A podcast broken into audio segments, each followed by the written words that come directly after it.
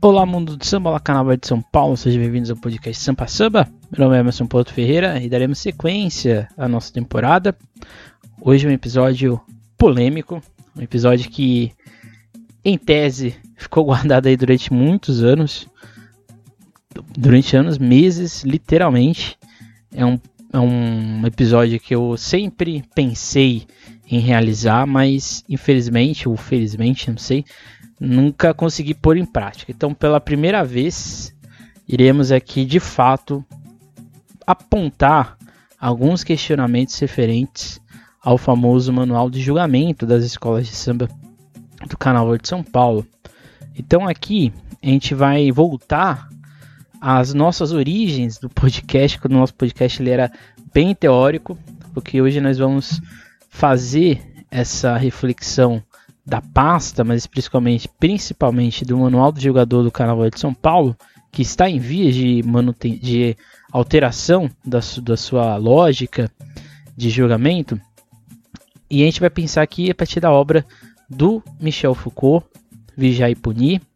Obra essa que é mais voltada, ou ele se direciona a partir de estudos referentes à vigilância e punição na lógica militar, na lógica dentro ali do cárcere, mas que ele alastra isso, né? Ele vai alargando isso para outras realidades e outras vertentes, se torna meio que um clássico da ideia de punição e de vigilância. Então aqui a gente vai, a partir da leitura que eu, um dia eu fiz né, na, da obra de Foucault, aí eu pensei, ah, isso é muito semelhante a uma coisa que, que a gente vive, né? Que é exatamente o manual do jogador. Então, hoje a nosso, nossa reflexão parte da obra do Michel Foucault e a gente vai para outros caminhos até chegar na pasta na pasta não, no manual do jogador em si. Então é isso. Deixe de seguir os Sambistas da Depressão nas suas redes sociais, Instagram, Twitter, Facebook e outras coisas mais. E aqui no YouTube não deixe de discutir, comentar e compartilhar esse vídeo. E de bem deixar sua opinião acerca das coisas que aqui vão aparecer. Então é basicamente isso. Então vamos lá. Então, primeiramente, a gente tem que pensar em alguns tópicos que eu acho que são essenciais. E eu vou começar aqui já lendo um trecho da pasta dos jurados é que esse manual, acho que isso é muito importante, a gente tem um vídeo aqui no, no Sambista de Depressão que eu falo um pouco disso, né? A pasta, o, pasta não, o manual do jogador, ele sempre existiu no Carnaval de São Paulo, assim como sempre existiu nos carnavais no Brasil. E ele praticamente nunca mudou. Poucas coisas foram alteradas até ali mais ou menos o ano de 2015, 2016, que é quando a gente vai ter uma alteração drástica do modo como o julgamento é feito, principalmente na lógica de enquadros, né, de, de grades, de notas a serem atingidas e buscadas pelas escolas. E tem um trecho que eu acho que é, ele é bastante contraditório, né? Que é uma citação do livro do Irã Araújo, Samba em Evolução, que diz o seguinte: se o ato de julgar fosse simplesmente uma conferência dos requisitos básicos, não haveria necessidade de jurados e sim uma comissão fiscalizadora realizaria o trabalho. O jogador existe justamente para ponderar e analisar até que grau, daí a nota, a agremiação cumpriu a totalidade dos requisitos. Por isso, o julgamento de escola de samba é algo sério, não podendo ser tratado ao sabor do improviso. Eu costumo dizer que quando a liga foi aprimorando o seu manual do jogador, ela caiu num, numa contradição ou num, num erro de leitura do que está escrito na obra do Irã. O Irã não está dizendo, que aqui já é um ponto que a gente vai tratar aqui agora, o Irã não está julgando não está dizendo que a subjetividade do, do julgamento ela é ruim, pelo contrário. Ele está falando que não é simplesmente uma nota dada por ser dada que tem que ser seguida. O jurado está ali não é para conferir se a escola, dentro do seu projeto, está entregando ele. Ele tem que estar tá ali para subjetivamente entender as possibilidades mais diversas que aquela obra está passando na sua frente. Então, se a gente fosse cair num, num questionamento, né? Se o jurado ele deve buscar uma objetividade programada ou se ele tem que atingir uma subjetividade de análise plena das nuances da arte, a gente chega aqui no ponto do porquê a gente vai partir aqui da obra do Michel Foucault, né? Por quê? Se o Irã Araújo, né, pegando aqui o, o manual tem lá na, na, sua, na sua abertura, se o Irã Araújo coloca que o jurado não é o fiscalizador, ironicamente é isso que ele está fazendo no Carnaval de São Paulo. Ele está fiscalizando uma lógica do que aqui a gente vai chamar de disciplina. A disciplina dentro do pensamento do Michel Foucault é uma ideia, né, é um espaço que no caso vai criando, né, vai conduzindo, vai orientando uma lógica de padronização, ou no caso, de homogeneização, de pensar a lógica de um espaço, de um, de um mandatário ou algo do tipo. Então, se a gente pensa no caso carnavalesco, a construção de um espaço cercado de espontaneidade, que é a pista, ela ironicamente ela está sendo posta em vigilância pelas torres né, que existem ao longo da pista. Então, de certa forma, essa vigilância da disciplina é o que o manual busca. O manual não busca a escola que apresentou o melhor espetáculo. Ele busca a escola que, dentro da disciplina, conseguiu empregar todas as técnicas, todas as lógicas existentes para o aperfeiçoamento daquele seu desfile. Então, o jurado ali, ele não está analisando o que a escola está querendo mostrar, ou o que a escola está propondo a se mostrar. Ele está ali fiscalizando se o projeto da escola que ela quer fazer está indo para a pista. Um exemplo disso aqui, embora eu já estou adiantando até o final que a gente vai fazer a discussão, mas só de forma breve, samba enredo, que é o quesito mais, mais assim, abadalado quando ele está na apuração de São Paulo, o jurado ele não pode analisar se aquela obra está artisticamente falando interessante, né? Se ela está apresentando nuances de melodia, de escalas, não é isso que ele tem que estar tá ali. Ele tem que analisar se o samba enredo que a escola está apresentando está justo pelo que ela quer. Então, ou seja, ele não está ali para avaliar se o, o samba é bom ou ruim. Ele está ali dentro da lógica do que a escola quer mostrar, se ela está fazendo isso bem. Então ele não está julgando, ele está fiscalizando, ele está tentando entender essa disciplina existente dentro da escola. Então é como se fosse a busca de uma docilidade do jeito de desfilar. Então essa disciplina, ela foi a partir de 2016, mas principalmente a partir de 2017, criando essa sensação de uma, de uma busca incessante de encontrar um jeito de todas as escolas estarem disciplinarmente iguais. Perceba que não é artisticamente buscando o seu alto nível, mas sim buscando o alto nível de disciplina do modo de desfilar. Citando aqui o Michel Foucault, ele diz que essa lógica de disciplina importa estabelecer as presenças e as ausências, saber onde e como encontrar os indivíduos, instaurar as comunicações úteis, interromper as outras, poder e a cada instante vigiar o comportamento de cada um, apreciá-lo, sancioná-lo, medir as qualidades ou os méritos, procedimentos, portanto, para conhecer, dominar e utilizar. E aqui um ponto que acho que é essencial, a disciplina organiza um espaço analítico. Então, o carnaval, o manual do jogador, ele de certa forma faz o jurado ser o que eu aqui estou colocando como um, um conceito de agente funcional. O que seria isso? Né? Quando o jurado ele se torna um fiscal, ele automaticamente se coloca como um agente funcional de um enquadramento direcional numa realidade simulada. Porque ele não está colocando a pista, isso aqui é a coisa mais irônica existente, ele não coloca a pista como o ponto principal da sua experiência enquanto jurado, jogador, de analisar arte. Ele coloca, na verdade, o manual e a pasta que ele recebe da escola como o ponto principal. Então é como se a pasta, o olhar da pasta e o olhar do manual estivesse acima do olhar da pista. Então vamos supor aqui uma, os casos principais, onde ocorre isso mais é em comissão de frente, por exemplo. Às vezes a comissão de frente faz uma apresentação totalmente correta, dentro da lógica que ela é, apresentar a escola, dança e tudo mais. Mas aí o gerado tira um décimo porque, pegando aqui o caso da Colorado do Brás, na pasta a Carolina Maria de Jesus estava com o cabelo né, amarrado e na pista estava o cabelo solto. Aí você se pergunta, qual é o ponto principal do julgamento no, no análise desse jogador? Foi o Cine, a análise artística daquele Cine, ou foi o aspecto, essa realidade simulada que é criada a partir da disciplina, que o manual e a pasta é o ponto principal. Então perceba que a gente está dando mais valor para uma foto em preto e branco do que para um Cine colorido na nossa frente.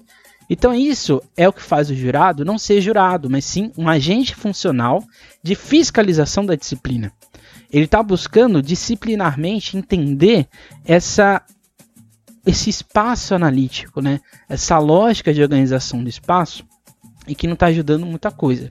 Então, pegando aqui um outro pensador, que é o Walter Benjamin, ele diz que essa lógica existente quebra, é, afasta a ideia de narrativa. Porque você não precisa ter narrativa. Você não precisa defender ideias, você não precisa mostrar conceitos artísticos e outras coisas mais. Porque o que você precisa gerar é uma realidade envidraçada. Esse vidro que o Walter Benjamin diz é uma coisa fria, gelada, não tem vida, não tem pensamento, não tem posicionamento. Então é como se o jurado, dentro dessa ação fiscalizadora, ele tivesse dentro deste vidro. O vidro essa redoma, essa bolha em que ele se coloca, que é essa torre, ironicamente, né? O engraçado, né? Porque é uma torre, né? Uma torre, e a torre, de certa forma, é o panóptico do Foucault como um todo. Mas isso é outra coisa, outra história. Mas o fato é que esse vidro é a realidade do jurado. Ele enxerga a coisa a partir de um vidro, de uma coisa gelada, e ele não dá valor porque tem fora desse vidro, ele não quebra o vidro. Então esse é um ponto muito complicado, que eu chamo aqui de realidade envidraçada. Então assim, dentro dessa lógica do agente funcional, que dentro do espectro da disciplina, é a premiação de uma anti-arte julgada como arte e, anti, e é a premiação de uma antitécnica julgada como técnica objetiva. Por que, por que eu digo isso? Porque você não está julgando a arte da escola. Você está julgando a anti-arte, que é você colocar na frente a pasta e o manual, e depois você colocar a pista. Você não está julgando uma objetividade, você não está sendo objetivo. Pelo contrário, você está sendo mais subjetivo do que a objetividade que é, é a tentativa a ser buscada há muito tempo pela Liga.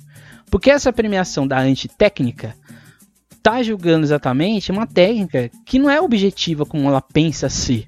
Você não está querendo gerar uma lógica de um decile justo. Você está querendo julgar, está querendo gerar, na verdade, uma lógica de um decile disciplinar. E isso não é interessante, pelo menos no meu ponto de vista.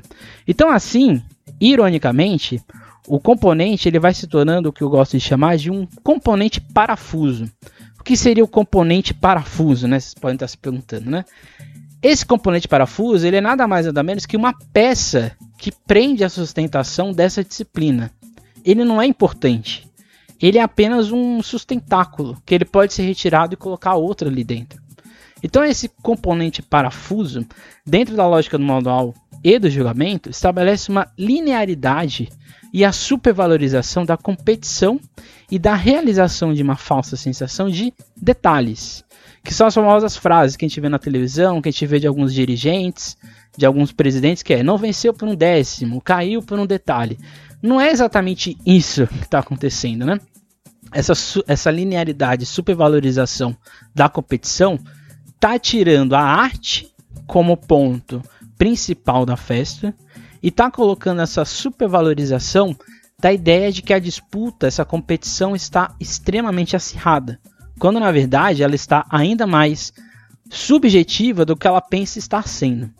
Daqui a pouco, quando a gente for olhar o manual do jogador de 2012 para o manual do jogador de 2023, a gente tem uma diferença abissal do modo como o jogador analisava em 2012 e o modo como o jogador analisa em 2023.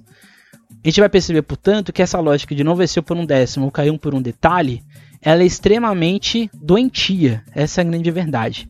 Então, assim, essa lógica do componente parafuso, e aqui pegando um trecho do Michel Foucault, ele diz o seguinte: a disciplina arte de dispor em fila e da técnica para a transformação de arranjos, ela individualiza os corpos por uma localização que não os planta, mas os distribui e os faz circular numa rede de relações.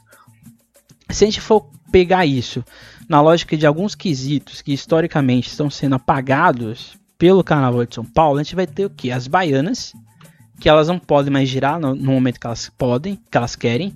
Elas giram dentro do que a harmonia ou a evolução permite elas girarem. Esse ano a gente tem um caso ainda mais bizarro, que é uma ala de baianas, que ela tá, que é a ala da Totopé, não tem como não falar que é, é essa ala. É a ala de baianas e que elas estão nas laterais e dentro delas tem uma ala. Aí vocês perguntam, tem mais 15 aulas durante a escola inteira. Por que você vai fazer isso na aula das baianas? Por que você vai fazer essa interferência numa ala ancestral, numa ala importante dentro da lógica de construção de uma escola de samba? E você faz isso. Não tinha outra ala para você fazer isso? Não tinha uma ala que você poderia simular ser uma ala de baianas? E não utilizar a ala de baianas para fazer isso? Então, ou seja, você poda as baianas. No caso da velha guarda, é até pior, embora esse ano muitas escolas tentaram bolar essa regra. A velha guarda que não é mais no chão, né? Ela fica no carro, ela fica lá naquele cramulhão, que é a alegoria, e ela simplesmente não evolui, porque ela atrapalha a fluidez do desfile e assim por diante. Ou os passistas e pandeiristas, né? Os pandeiristas, precisam nem falar que eles praticamente não existem mais. E as passistas, né? Que elas sempre faziam elas coisas coreografadas, né? Eu digo que a evolução de São Paulo é uma evolução TikTok, né? Porque chega lá o, o coordenador de, da, da evolução da Munir, o diretor de carnaval, que praticamente se tornou mais importante, a figura mais importante de uma escola mais do que outros quadros.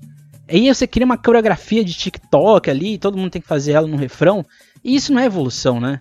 E você fazer uma passista, que historicamente é um quadro dentro do carnaval que é de força do, do requebrado corpo, né, que eu, que eu tô chamando aqui, isso é uma coisa absurda, né? Então, de certa forma, e aqui indo para um pouco um ponto muito mais é, problemático, que é exatamente a expoliação preta enquanto arte dentro dessa lógica da evolução da competição. Porque na verdade o que a gente está construindo é um afastamento da ideia negra, do pensamento negro de pensar arte, de pensar carnaval, escola de samba, e a gente está fazendo isso em nome de uma evolução de competição.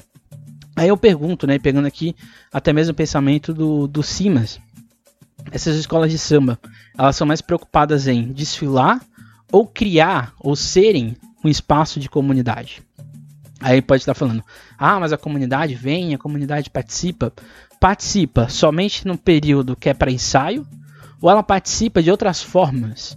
Elas ganham corpo não só na sua esquadra, mas fora dela, né? no bairro como um todo. Então, quando você prioriza essa disciplina da paz do manual você cria que o jurado ele é um fiscalizador e você vai podando os corpos dentro de uma escola de samba, você vai disciplinando o componente, esse componente parafuso, você na verdade está afastando ou criando na escola de samba uma outra função que já existia, que é da competição, isso, isso aqui não vou falar que não existe, ela existe, mas você prioriza ela acima da existência de uma escola de samba. E isso é muito problemático, isso é uma coisa que eu acho que é um ponto a ser discutido, que é o que? A competição como foco.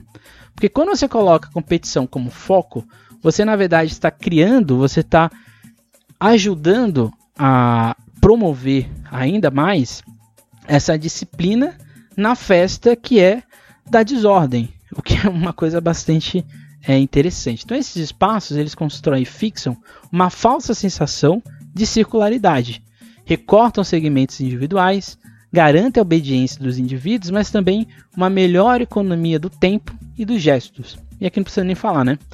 Você, né, que é uma coisa comum em São Paulo, né? Todo mundo em fila, todo mundo tem que fazer uma coreografia. Às vezes a aula tem uma coreografia, uma outra aula tem uma outra coreografia. Você tem que estar nessa disciplina e é vendido para você que você fazer isso é bom, porque é vendido para você que a sua escola vai ser a melhor, né? Que ela vai ser vai ter um louros, né? O louro é voltar nas campeãs ou ser a grande campeã. Então é uma sensação de disciplina que eu não sei se é saudável, porque se a gente não começar a questionar isso por agora, vai chegar um momento que não tem mais retorno. Então eu prefiro questionar agora. Né? Então é isso aí, né? Para agradecer principalmente o Sambistas de Depressão por estar propiciando essa, essa possibilidade de eu falar o que eu sempre quis falar. Então a gente tem aqui, portanto, uma multiplicidade de organização. O que seria isso, né? Porque na verdade você não está criando identidades diferentes das escolas mostrarem quem elas são, o que elas pensam, o que elas querem ser enquanto produção de arte. Elas têm que estarem dentro de uma lógica que eu acabei de falar da disciplina na festa da desordem. Isso quer dizer que o carnaval sempre foi desordem? Não, não estou falando isso. Porque a gente já tinha nos anos 2000 essa lógica de que o, a festa já era organizada, né? tinha ali suas organizações. Mas se você pega os desfiles, principalmente a lógica de evolução, você não vai ter filas nas escolas, você vai ter alas um pouco mais soltas, carros que tem, por mais que eles sejam, não estejam tão, vamos dizer assim, ricos, grandes, tem ali uma lógica de criatividade das escolas. Uma escola dita pequena, quando ela se destacava era porque ela era criativa por demais e assim sucessivamente. Então a gente foi criando isso, a gente foi tirando isso da realidade e a gente foi criando essa lógica de disciplinar, disciplinar uma arte criada pelo povo preto. Essa é a grande realidade. Então, essa seria uma explicação do afastamento do público das quadras, dos desfiles e da arquibancada. Ao criar regras que disciplinam o folião, que não é fixo enquanto identidade, então, seja, ele não é a identidade de uma pessoa, ela não está exclusiva naquela quadra. Ela tem outros mecanismos, ela vai buscar outros escapes para ser um folião de, de carnaval. Procura outros meios de extravasar sua desordem, em outras palavras, foi buscar outras maneiras de fugir da disciplina, no que Foucault chama de multiplicidade organizada, em uma taxonomia, taxonomia de classificação do que é certo ou errado. E onde que está isso certo ou errado? No manual do jogador. Aí vocês podem estar tá falando, ah, você está sendo muito dramático, você está sendo muito escatológico. Vamos ver aqui. Se vocês forem pegar o manual do jogador de 2023, buscar a palavra criatividade, ela não é citada nenhuma vez. Então, seja, não é criatividade o que é buscado dentro do, do manual em si. Mas se você busca a palavra técnica, ela aparece 30 vezes. E é técnica que o jurado tem que buscar, que a escola tem que ter, que a evolução tem que atingir, que o, o casal tem que ter, que a bateria tem que apresentar, que o samba tem que gerar. Aí você se pergunta, se o carnaval é uma festa que nasce para ser de criatividade, de subjetividade, então por que o manual prega tanto a lógica de técnica? Que técnica é essa? Qual é a técnica que técnica que uma escola de samba tem que ter? Porque não é um desfile técnico. Você está buscando uma técnica, você está buscando o que o, o Levi Strauss chama de estrutura. E que o Gates reclama que estrutura, na verdade, nada mais é do que exatamente você podar o que é diferente e criar uma unidade coletiva. E carnaval não é unidade coletiva. Carnaval é exatamente várias formas de pensar criatividade. Então, não adianta você querer buscar incessantemente uma técnica, porque você está criando nada mais, nada menos do que o que muita gente fala do Carnaval de São Paulo, que é o que? Um desfile militar, em que esse tempo ele é imperativo. O tempo aqui nesse caso, ele é na verdade um, um aspecto que deve ser o que? Aproveitado para gerar sucesso. Então esse tempo, dentro da lógica de, de vigilância e punição, ele tem que ser objetivo. Ele tem que ser o quê? Técnico. Ele não pode gerar criatividade, ele não pode estar dentro do rebel no giro incessante da baiana, no giro, na dança solta do casal. O casal tem que estar coreografado. O casal tem que saber onde ele vai estar na pista. A comissão de frente tem que avançar de acordo com a técnica de tem que estar na torre apresentando isso, depois aquilo, para depois mostrar outra coisa. Isso é errado? Não. O problema é que você supervaloriza esse tempo como que o ponto principal da disciplina. O que nos leva exatamente ao que eu gosto de dizer, que é o que? O componente coaching. O componente ele tá ali, às vezes, ele nem sabe o que está acontecendo.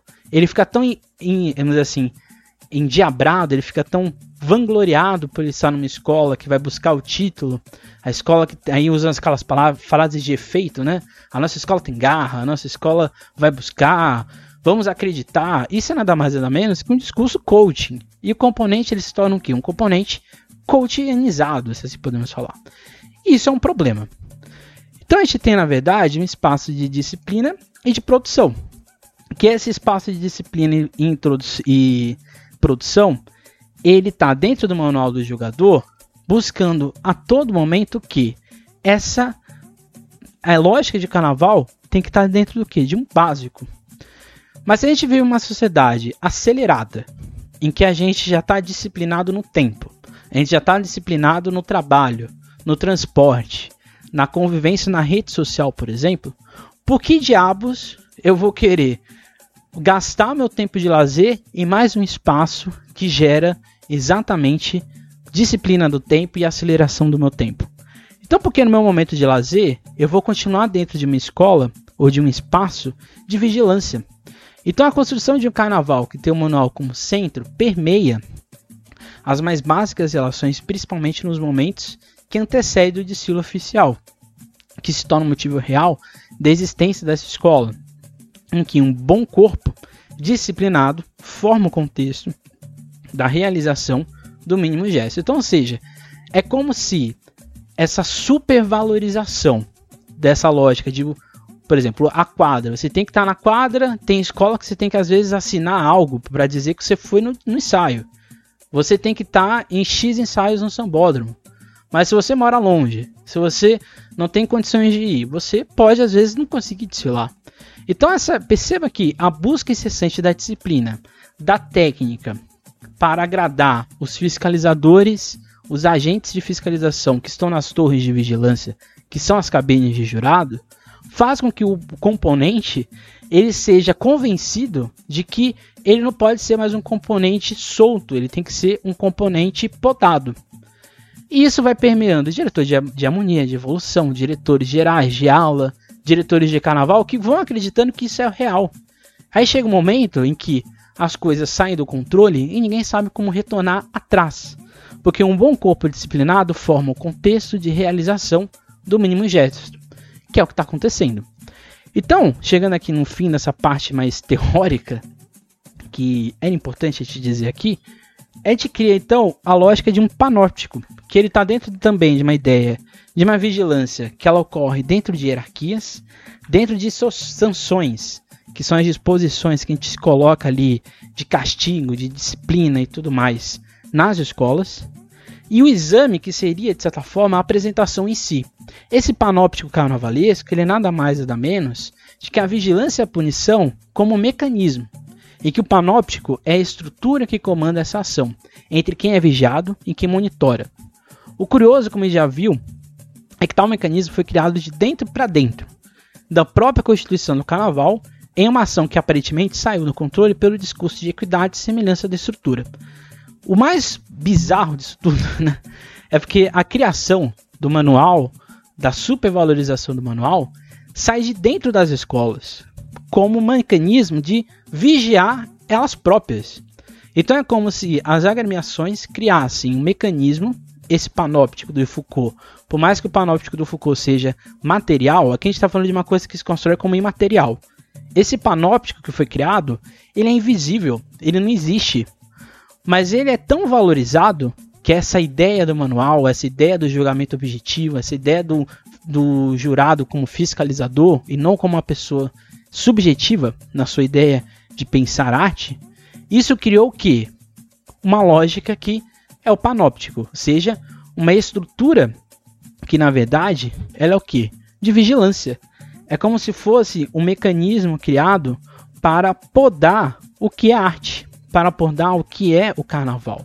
Então você naturaliza esse mecanismo e cria uma situação cômoda em que quem o cria, que são as escolas, supervaloriza e hoje, nesse, nessa mutualidade em que se percebe que tem algo errado, você fica meio que atordoado, porque você foi tão punido, você foi tão vigiado, que você não sabe como sair e voltar para trás.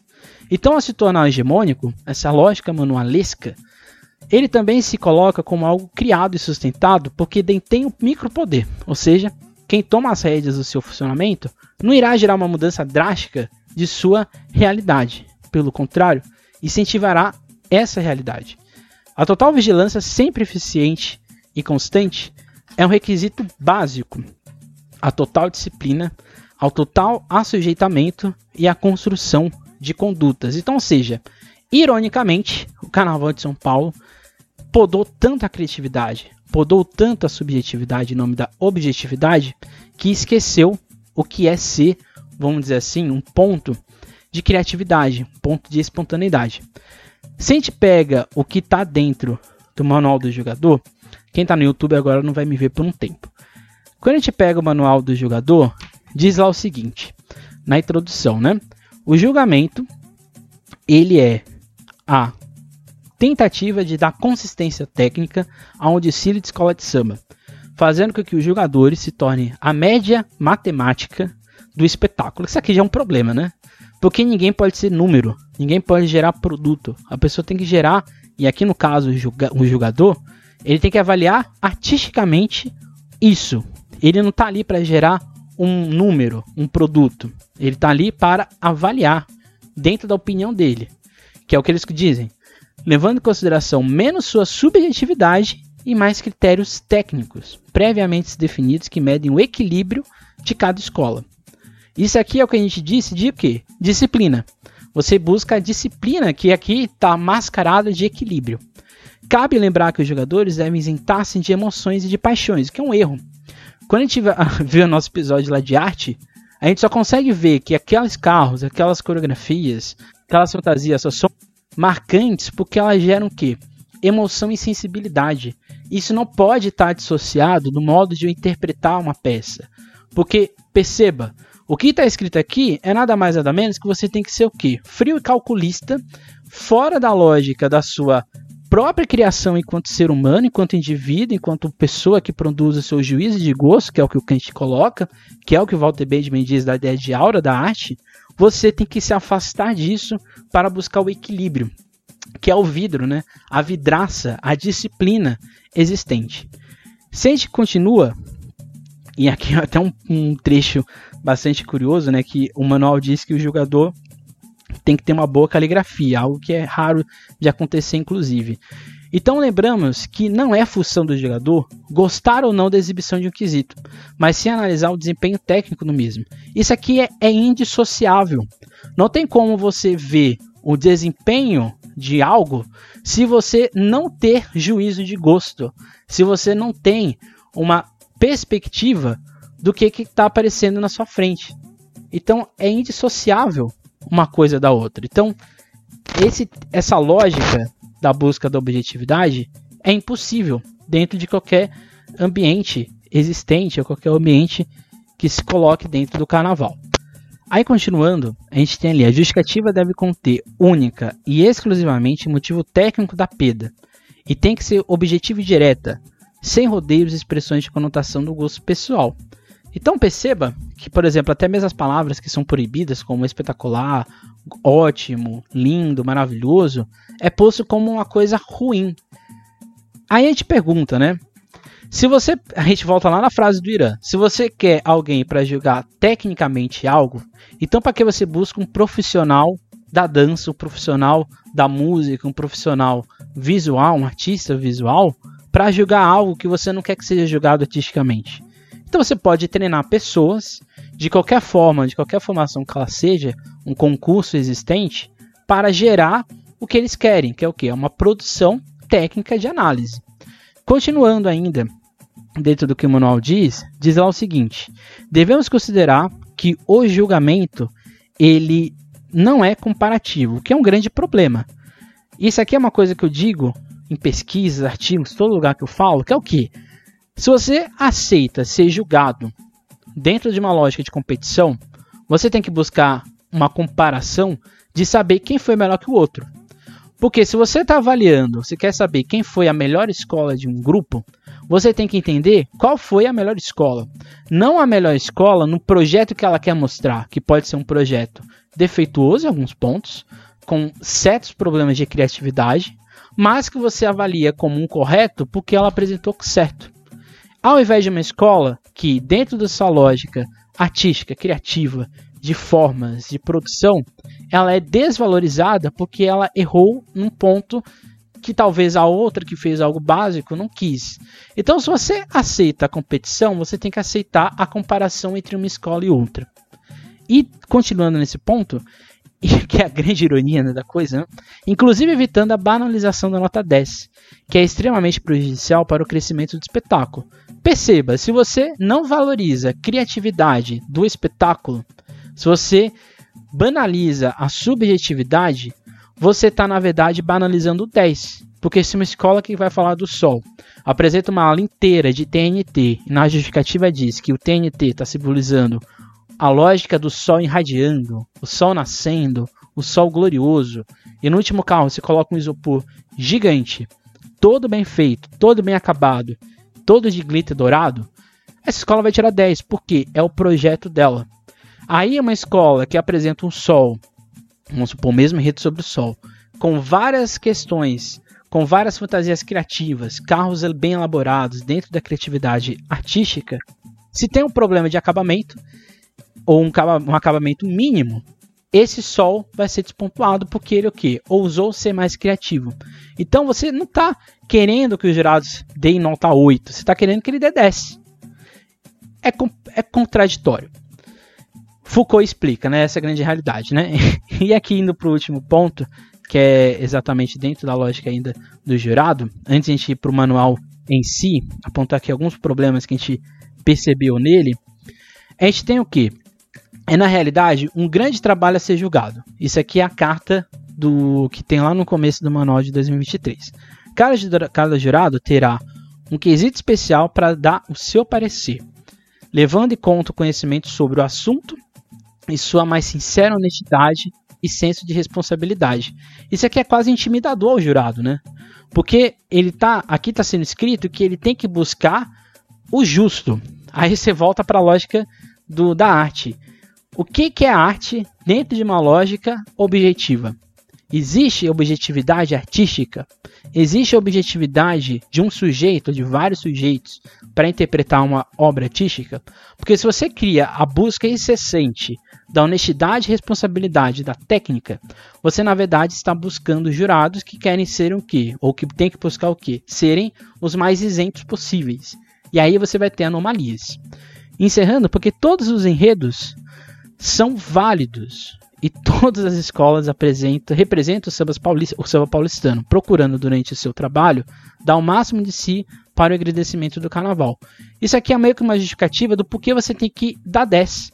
Porque se você está gerando uma obra para engrandecimento do carnaval de São Paulo, você na verdade está você tem que julgar o justo, e esse justo, dentro da lógica do que está escrito aqui, é o que? Você dá 10. Você tem que ser o mais isento possível.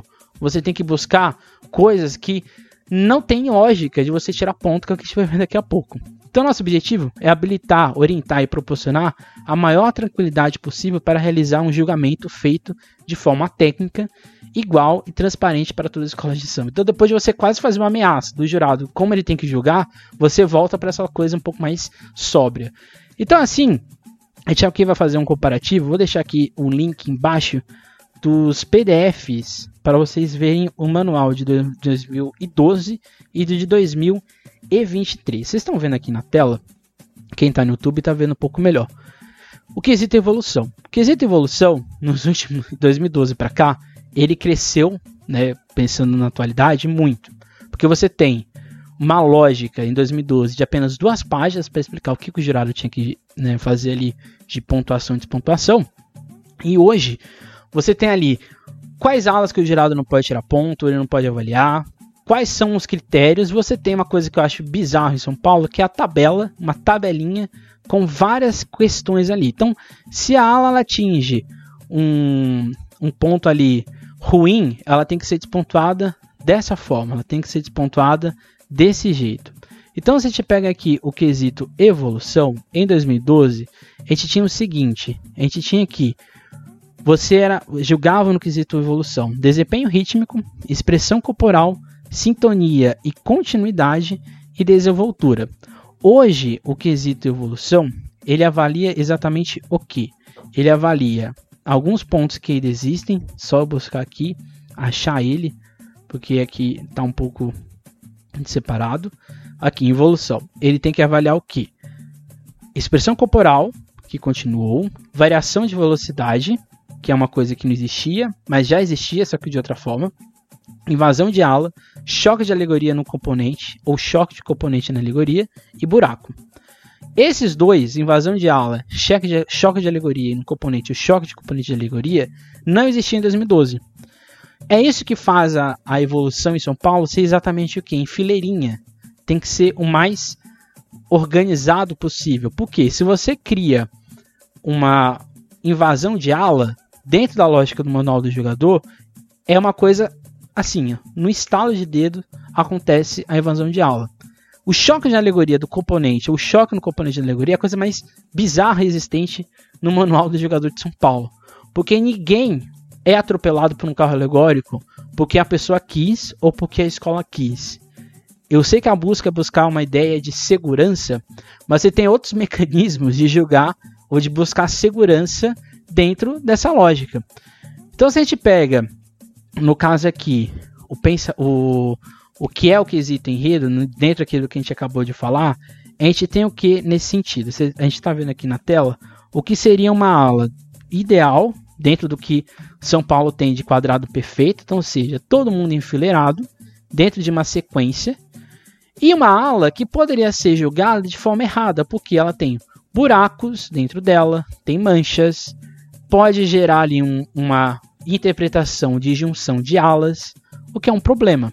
Aí você se pergunta: essa evolução está ruim porque ela está gerando manchas? Porque se ela não está gerando buraco, se ela não está gerando divisão da ala, se ela está gerando uma expressão rítmica, culto, é, rítmica de dança do componente dentro da lógica da bateria e da, do seu enredo, então por que você vai despontuar essa aula só porque apresentou uma manchinha dentro dela, ou um clarão existente? Vamos agora à lógica do, do destaque, né? Se você tem, pensando aqui o, o manual do jogador de São Paulo, se você tem uma escola que evolui do jeito que eles querem, todo mundo ali no seu quadrado, sem invasão de aula, sem buraco tudo mais, uma pessoa que às vezes, sei lá, ela tava ali distraída, deu a, a musa, né? Tava ali distraída, virou, encostou a fantasia num, numa pata ou parte da alegoria. Isso é o suficiente para uma escola perder um décimo? É isso que gera segurança? Ou isso que gera uma sensação estranha de uma escola que às vezes é despontuada, e era que algumas escolas foram despontuadas por isso esse ano? Isso é o suficiente para uma escola tirar ponto em evolução? Isso faz jus à construção histórica do quesito? Fica aqui o questionamento, né? Quando a gente pega a lógica do casal de Mestre e Porto Bandeira, a gente tem a mesma coisa. Por quê? Até 2012, o, o casal em si, ele não era julgado necessariamente dentro do que, vamos dizer assim, uma coreografia específica. Existia já em 2012 uma coreografia, mas o, o que o, o, casal era julgado ao longo de toda a pista. Então, todos os quesitos, partes obrigatórias, questão de indumentária, questão de apresentação para o público do pavilhão, era mais importante. Então, a todo momento, o casal se exibia para o público. Hoje, o, jura, o casal, hoje no caso, né?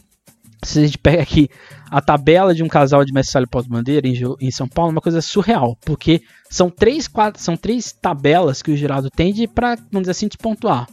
E é muito mais valorizado a indumentária e aspectos básicos de coreografia do que necessariamente a dança do casal. Então é como se o casal ele não dança porque ele quer, ele dança porque ele tem que tirar nota. E qual é a diferença? A diferença é que você está mais preocupado em gerar uma coreografia, você está mais preocupado em se preocupar com apresentar a sua coreografia para aquela torre do que necessariamente para o público. Então você, você percebe hoje em dia que os casais, e não é porque eles querem, porque eles, de certa forma eles são obrigados, eles ficam mais preocupados em apresentar a coreografia para esse perímetro que o jurado vai estar ali, do que necessariamente de apresentação para o pavilhão. Isso aqui não sou o que estou dizendo, tá, gente? Isso aqui eu estou falando de pessoas que eu conversei, que eu ouvi também no ônibus, pessoas que mandaram mensagens para mim, de que a sensação que passava é que o casal não estava mais apresentando, não estava se apresentando para o público, mas sim se preparando para ir para o jurado. Isso é um pouco ruim, né? Porque a, o mais engraçado, e é uma coisa que eu me apaixonei no, no quesito de Mestre Porto Bandeira, era que eles evoluíam a todo momento no City. Isso eu acho um pouco estranho, né? Isso eu acho que deveria voltar e é uma anomalia que foi se criando. E não foi só se criando, né? Foi se naturalizando de certa maneira e de certa forma.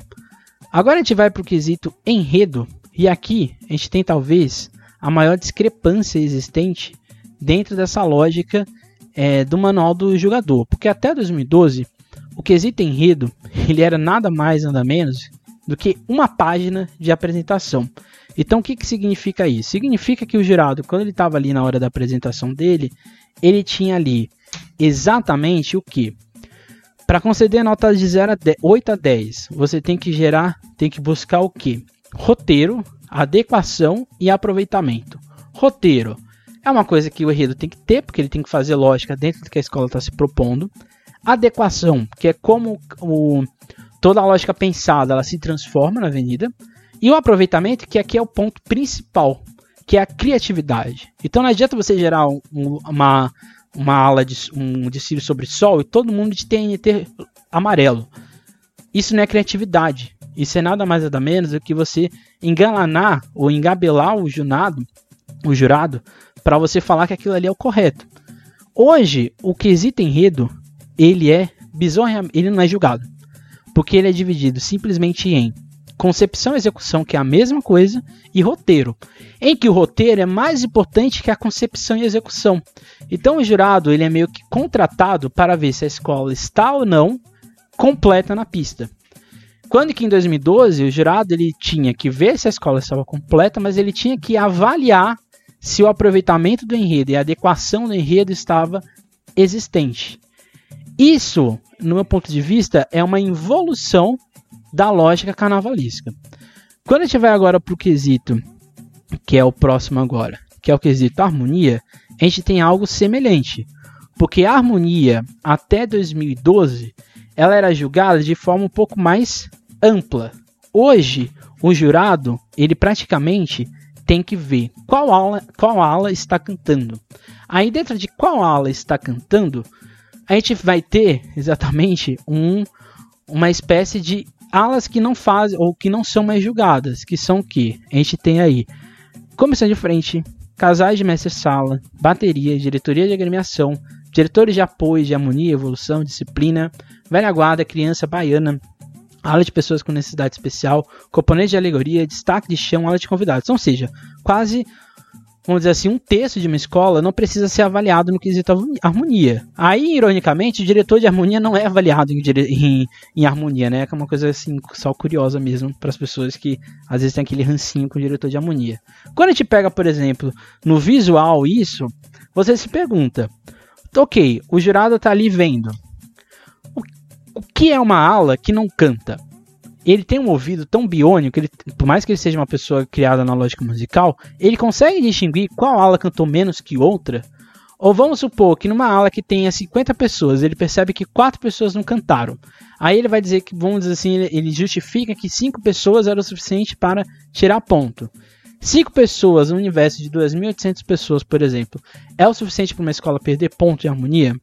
Talvez a gente não tenha que buscar a harmonia musical da escola, como a escola cantou, foi um canto fluido? Foi um canto que teve momentos entre refrão ou não, dentro da primeira parte, da segunda parte? Houve de fato uma harmonia, uma interação do, do carro de som com a escola?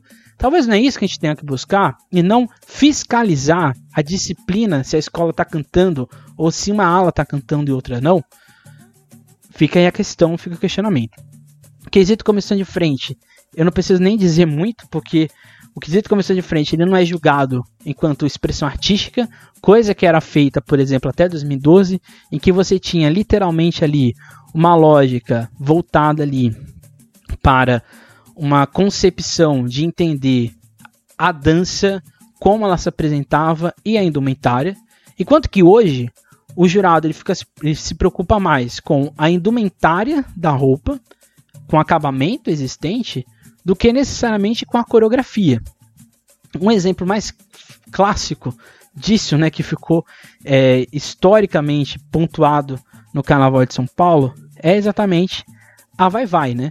A Vai Vai em 2019, quando a gente olha aqui a coreografia, o jurado, quando ele vai justificar por que a escola perdeu ponto, não é exatamente na coreografia. Ele acha que a coreografia tá boa, ele acha que a expressão artística estava boa, a apresentação para o jurado, para o público como todo, estava boa, mas ele vai tirar ponta de uma coisa que é surreal, que a gente está vendo aqui na tabela. Algumas pessoas talvez já, já, já sabem dessa história, né?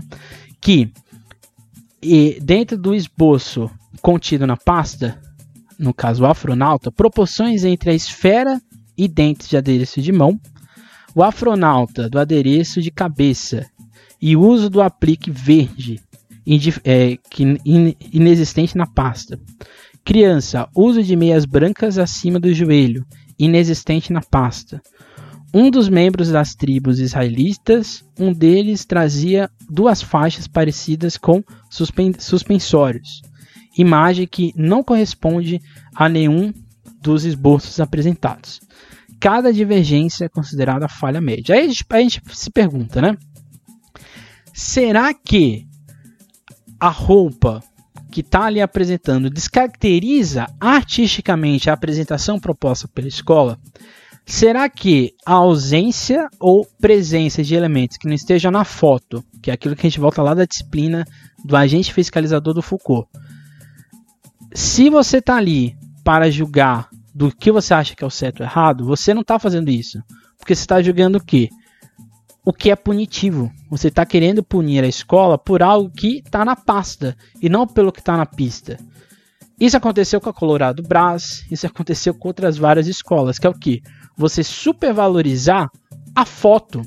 E a foto, como é por exemplo no Rio de Janeiro, é escrito lá: essa imagem ela é meramente ilustrativa, ela não representa a realidade, ela é apenas o que? Uma mostragem do que a escola quer, quer apresentar. Enquanto que São Paulo, a foto, ela é a realidade. E ela se coloca mais importante do que o que? A existência do que está na pista. Um exemplo que fica isso também na comissão de frente da Imperatriz da Pauliceia. Da Imperatriz da Pauliceia, em que o, o no caso foi apresentado o coreógrafo mandou a imagem, essa imagem para mim, eu fiquei extremamente também estarrecido. Em que o jurado ele tira ponto da escola, por quê? Porque uma pessoa, que a pessoa que tirou foto, ela era menor do que a pessoa que foi desfilar, que é essa pessoa aqui que está com, né, com a calça e com a minha aparecendo.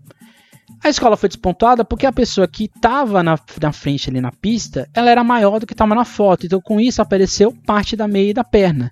E isso foi despontuado. Aí eu te pergunto, isso atrapalhou a dança? Isso atrapalhou a indumentária que estava completa, só estava maior ou menor? Então, o erro foi da escola, a escola poderia, vamos dizer assim, sofrer consequências por isso, mas foi meio que assim, é, ok, é a objetividade buscada da técnica, e não exatamente a subjetividade. Percebe que isso aqui é subjetivo? Isso aqui não é objetivo.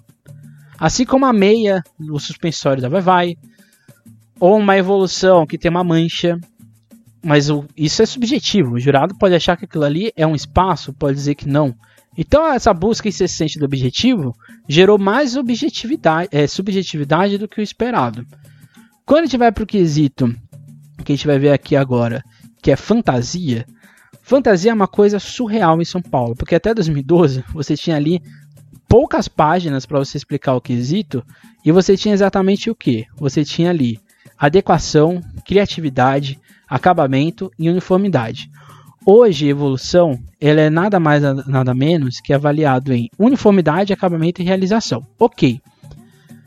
Mas o jurado ele fica tão preocupado em saber se a escola está uniforme que ele esquece um ponto principal, que é o que? Entender o que está aparecendo na frente dele. Vamos pegar aqui o exemplo das baianas a Gaviões Fiel, que eu acho que é um caso que vai ficar muito evidente isso. O jurado justifica que ele tirou nota das baianas da Gaviões Fiel porque os costeiros da aula sem espeto prateados fantasia divergente com a foto. Ok, vamos ver a foto e é o que foi apresentado no Dicile. Se tiver a foto da pasta, que é a preta e branca, que tem os espetos, e o que está na pista, que é sem os espetos, qual fica a questão? Não ter os espetos atrapalhou a interpretação artística de analisar a fantasia? Isso atrapalhou o modo como ela é defendida dentro do enredo? O Gerardo ficou tão incomodado ao ponto de que, no caso aqui, são 12 espetos, foram tão primordiais para a escola perder ponto em uniformidade, porque não está na pasta, ou o que está na pasta é mais importante do que está na pista. Então, esse é o problema. Você buscar a disciplina o julgamento, o tirar nota por qualquer coisa, faz com que uma anomalia dessa aconteça. A anomalia essa que aconteceu na Rosa de Ouro, por um motivo que você fica se perguntando do porquê o jurado ou a jurada quis tirar nota por isso, porque ela vai dizer o seguinte: ela vai dizer que na ala 6, o, com fantasia masculina com babados diferentes do formato apresentado na, fo na fotografia da pasta. Se na foto da pasta o babado estava um pouco maior, e, na, na, e no caso, no que aconteceu, né? No dia, na execução final, o babado estava um pouco menor, a jurada e o, jura, o jurado né, em si tirou ponto, tirou um décimo, no caso ali da uniformidade, porque o babado era menor, ou estava diferente, mas estava o babado ali. O que isso muda artisticamente a peça. Então perceba que o jurado de fantasia ele está tão preocupado em ver a uniformidade, se está correto, se está igual a pasta, que ele não consegue analisar artisticamente a obra. Então perceba que você não precisa ter alguém especializado nisso, você precisa ter qualquer pessoa treinada para fazer isso. Como na mesma rosa de ouro, você vai ter o seguinte: você vai dizer que a ala 1 e a ala 2 com a mesma estampa que remete ao povo da costa do Marfim, forma e cor, no pano da costa estilizado que estava por cima do saiote. A Geralda tirou ponto porque a fantasia, a estampa da baiana era igual à estampa de trás ela não julgou a questão se a fantasia estava bonita artisticamente, se ela estava adequada no enredo, se ela apresentava uma criatividade. Ela estava preocupada com a estampa. Então perceba que isso é muito problemático. A pessoa ela vai para lá dentro da lógica de disciplina e ela esquece a lógica da subjetividade que não é, pode ter porque não pode ser expressa.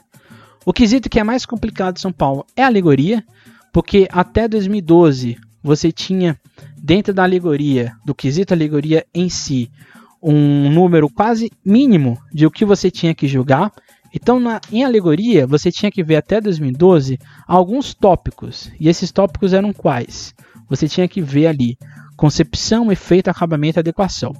Hoje, a alegoria, você tem que ver execução, realização e acabamento, ou seja, o mesmo problema de fantasia. Você tem que ver se a execução, o acabamento e a realização está de acordo com a pasta. Então, se cai uma pluma na parte da alegoria, é erro de uniformidade, que é o que aconteceu com a Tucuruvi. Na Tucuruvi, um jurado, ele até diz, porque ele não despontuou, e eu acho que ele foi até um pouco corajoso, que ele diz o seguinte: de acordo com o ângulo de visão do jurado, na Torre 4, a escola apresentou uma falha leve de acabamento no carro abre-alas. Minuto 23, quando algumas fitas azuis no adereço do punho do personagem cênico entre os tambores caíram no piso. Quando algumas fitas de um personagem, sem, ou seja, uma pessoa, caiu a fita dessa única pessoa, então o jurado ele pontuou que existiu, mas ele não viu isso como algo a ser despontuado. Aí você se pergunta, tanta coisa para avaliar no carro, ele foi preocupar com a fita que caiu. E essa fita que caiu foi o suficiente para um universo gigantesco de uma alegoria ser um incômodo. Coisa que outro jurado não viu dessa forma. Porque nessa uma justificativa semelhante dentro do quesito alegoria, diz o seguinte: a jurada escreve o que? Falha de realização no ponto de valorização da proporção verificada no polegar da escultura figa, na lateral esquerda, gerando ponto de ocorrência. Média de acabamento, falha média de acabamento, com a quebra do adereço da cabeça da composição das crianças, gerando dois pontos de ocorrência. Então, ou seja, quebrou um adereço de uma criança, foi suficiente para tirar ponto, para ver que tinha um problema ali, um erro. Quebra parcial da plumagem, plumagem, que decora ornamento queijo do destaque e esplendor da música brasileira, no piso superior caracterizando falha.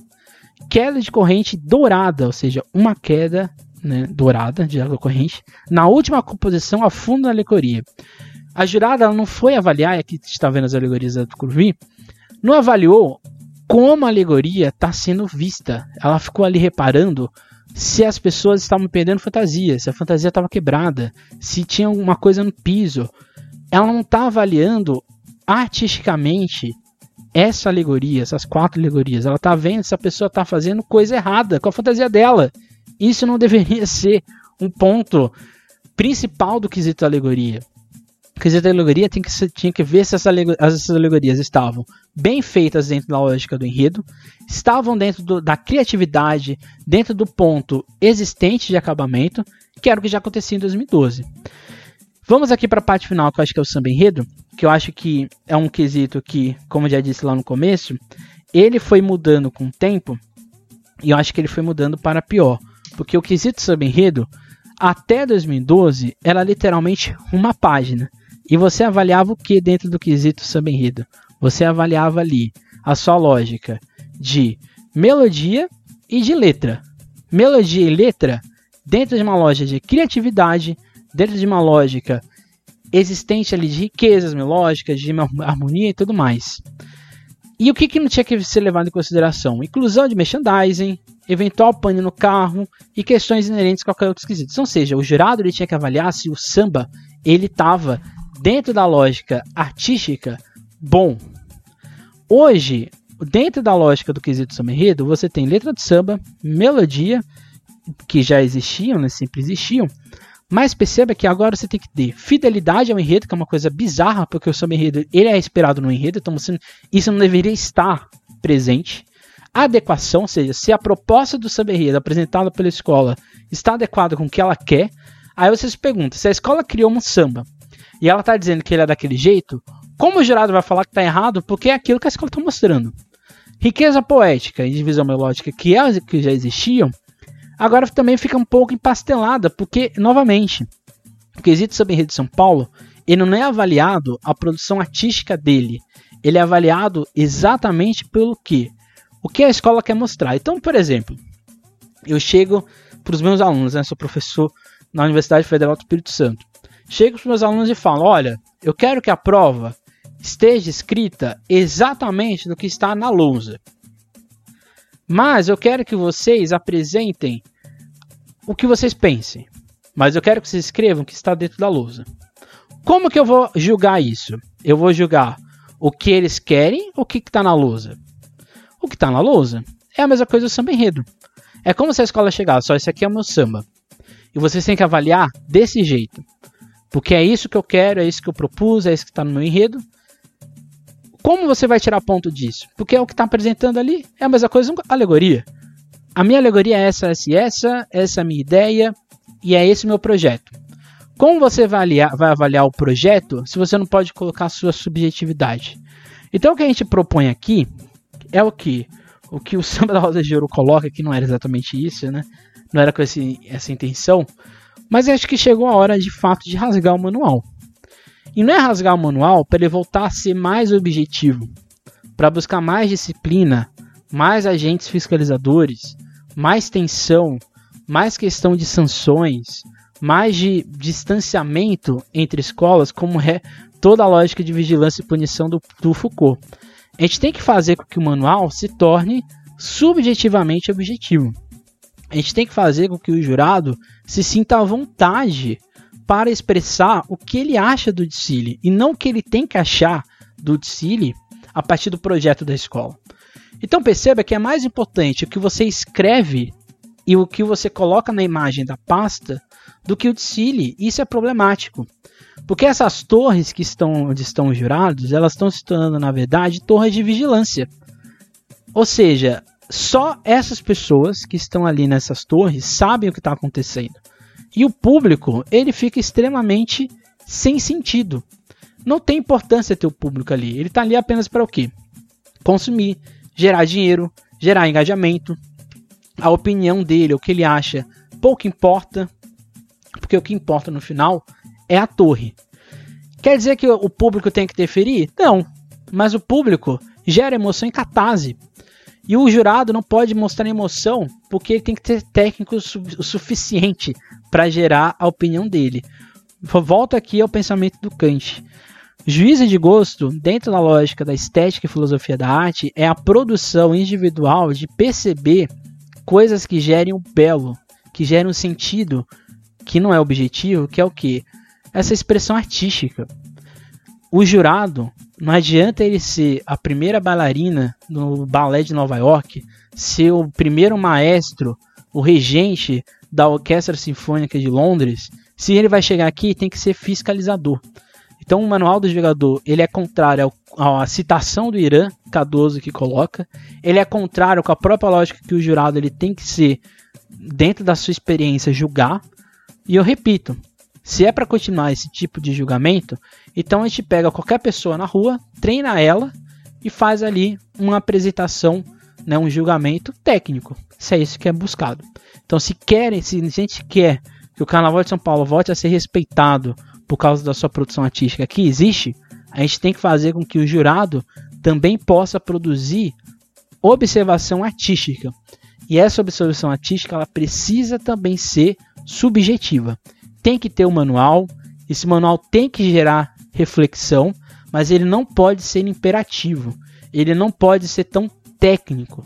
Ele não pode ser tão frio dentro de uma festa que é popularmente quente, é popularmente da inversão, é popularmente posta em várias pessoas que durante anos foram presas, mortas, perseguidas, atacadas, subjugadas.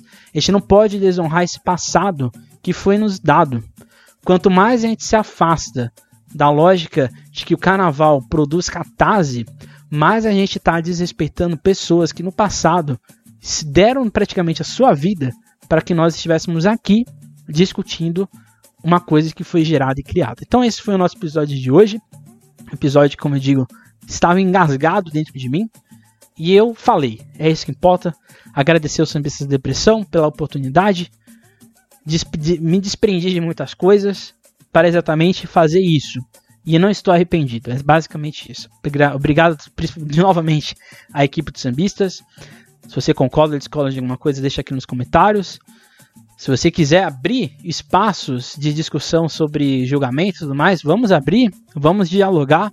E de novo, nós, a imprensa, embora nossa Bisa Depressão não participamos do Carnaval de São Paulo com cobertura, mas mesmo assim, nós, a imprensa, pesquisadores, pessoas das comunidades que participam, dão sua vida para uma escola de samba, tem que discutir e tem que ser protagonistas desse processo de mudança. Isso não pode ficar numa redoma de vidro de 14 escolas tomando o rumo de 33. É isso, não deixe de seguir o Sambistas Depressão nas suas redes sociais, Instagram, Twitter e Facebook. E aqui no YouTube, não deixe de curtir, compartilhar e comentar esse vídeo. Até a próxima, nunca esqueça e nunca deixe de sambar.